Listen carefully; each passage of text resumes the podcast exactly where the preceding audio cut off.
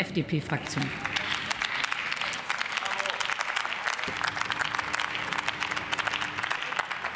Sehr geehrte Frau Präsidentin, liebe Kolleginnen und Kollegen, kommen wir doch mal jetzt zu einer sachlichen Debatte zurück. Denn das, glaube ich, haben die Bürgerinnen und Bürger hier in diesem Lande verdient. Ja, wir stehen in der stationären Versorgung vor großen Herausforderungen, die ja Vorgängerregierungen jahrelang vernachlässigt haben. Und das ist ja nun mal unser Problem. Daher ist es auch nicht verwunderlich, dass jetzt viele Krankenhäuser in einer wirtschaftlichen Notlage sind. Und das sind sie ja auch. Und was mir immer sehr viel zu kurz kommt, ist, dass die Länder, das müssen wir auch immer wieder betonen, jahrzehntelang ihren Verpflichtungen, ihren finanziellen Verpflichtungen nicht nachgekommen sind. Und auf diesen Punkt müssen wir immer wieder hinweisen, meine Damen und Herren. Denn die Kliniken stehen ja nicht nur dadurch vor einem wahnsinnigen Investitionsstau, sondern haben auch noch den Fachkräftemangel. Und das macht eine zukunftsfähige Versorgung in vielen Häusern unmöglich. Gleichzeitig leisten wir uns in Deutschland im internationalen Vergleich aber auch überdurchschnittlich viele Kliniken und Krankenhausbetten und vor allen Dingen auch stationäre Fallzahlen. Diese Entwicklung ist problematisch und auch ein Widerspruch in sich.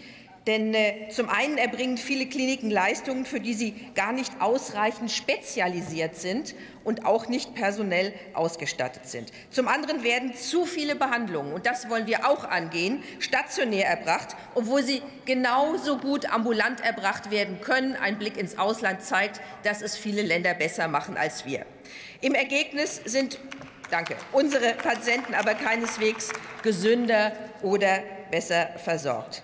Die jetzige Krankenhauslandschaft hat zu einer sehr unterschiedlichen Versorgungsqualität geführt. Die Statistiken zeigen, und das ist keine Petitesse, Herr Kollege, die Qualität steigt natürlich, wenn Patienten, gerade krebserkrankte Patienten, in spezialisierten Einrichtungen versorgt werden. Und da wollen wir auch hin. Unter dem Strich haben wir eine sehr teure, aber oftmals ineffiziente Versorgung. Damit laufen wir derzeit, und das wurde schon gesagt, mit Ansage in einen kalten Strukturwandel und ein unkontrolliertes Krankenhaussterben. Und Frau Kollegin Stöcker, mit unserem Krankenhausgesetz wollen wir ja gerade das verhindern. Und deswegen arbeiten wir in der Koalition intensiv an dieser Krankenhausstrukturreform, weil wir das doch gerade ändern wollen. So, und äh, daran haben sich zum Beispiel Sie als Vorgängerregierung mit Herrn Spahn als damaligen Gesundheitsminister nicht gewagt.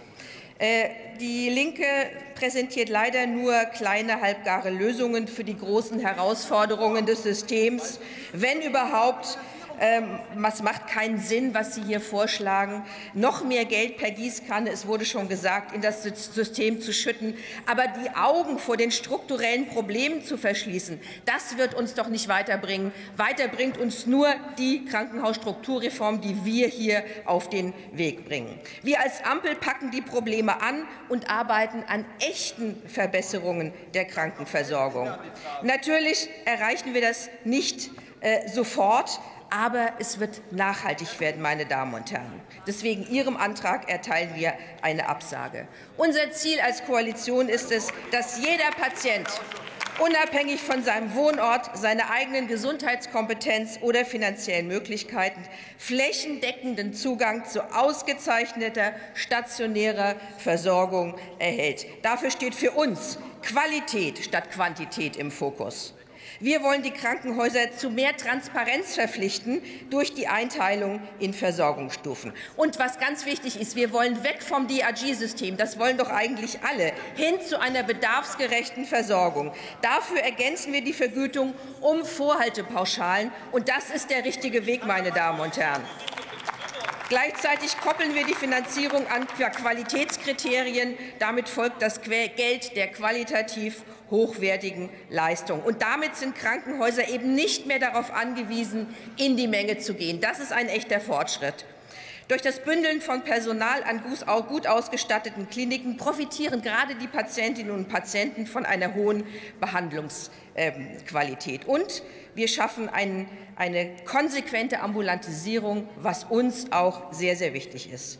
Ja, meine lieben Kolleginnen und Kollegen, seit Februar ringen wir mit den Ländern um diese äh, wichtige Reform und befinden uns auch trotz Differenzen natürlich auf einem guten Weg.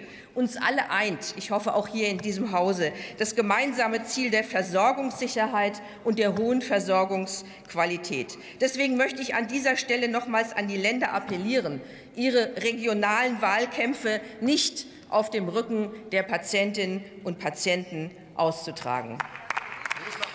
Wir, genau, daran habe ich auch gedacht. Wir sind den Ländern schon in vielen Punkten entgegengekommen, aus meiner Sicht sogar bei zu vielen Punkten. Kommen Nun sind die Länder Schluss. am Zug bei der Umsetzung. Wir hoffen auf äh, eine konstruktive Zusammenarbeit. Wir dürfen keine Zeit mehr verlieren für unsere Patientinnen und Patienten und eine gute Krankenhausversorgung. Vielen Dank. Das Wort erhält Erwin Rüttel für die CDU-CSU.